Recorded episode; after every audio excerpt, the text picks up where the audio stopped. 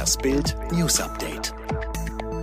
Bildreporter vor dem Weißen Haus. Wir werden für den Präsidenten beten. 32 Tage vor den US-Wahlen verkündeten Donald Trump und First Lady Melanie, dass sie sich mit dem Coronavirus angesteckt haben.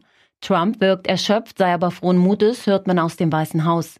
Sein Arzt verrät nun, zur Behandlung habe Trump einen experimentellen Antikörpercocktail erhalten. Mit seinen 74 Jahren gehört er zu einer Corona-Risikogruppe. Melanie Trump habe derweil nur einen leichten Husten und Kopfschmerzen. Bild sah sich vor dem Weißen Haus um, wo sich viele seiner Anhänger versammelt hatten, um für ihren Präsidenten zu beten. 4000 Tote in fünf Tagen, Bergkarabach, der brutalste Krieg unserer Zeit. Erst fünf Tage dauert der jüngste Krieg zwischen Armenien und Aserbaidschan um die Konfliktregion Bergkarabach, doch bereits jetzt ist klar, die tödliche Brutalität, mit der beide Länder aufeinander losgehen, ist aktuell weltweit einzigartig. Am Freitag meldete Armenien den bislang schwersten Angriff auf die Hauptstadt der international nicht anerkannten Republik Arsach.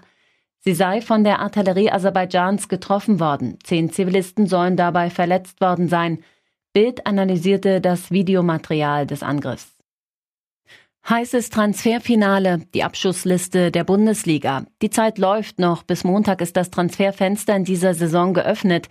Neben Verstärkungen suchen viele Bundesliga-Clubs aber auch noch Abnehmer für einige Spieler.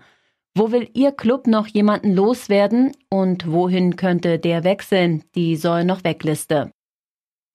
Die Gomans, eine schrecklich kriminelle Familie. In der Garage von Michael Gomann und seiner Familie standen teure Autos. Das Haus war luxussaniert mit Marmorböden und Sauna. Gomann trug Edeluhren und feinsten Schmuck. Dabei lebten er und seine Familie offiziell von Hartz IV. Doch Ermittler sind sicher, die Gomanns sind Deutschlands schlimmste Betrügerfamilie. Glücksnacht vor 30 Jahren. Warum feiern wir die Einheit am 3. Oktober? In der Nacht vom 2. auf den 3. Oktober 1990 feierten Hunderttausende vom Reichstag in Berlin um Mitternacht die Wiedervereinigung Deutschlands und das Ende der DDR. Warum wurde der 3. Oktober zum Tag der deutschen Einheit, wo doch die Mauer schon im November 1989 fiel?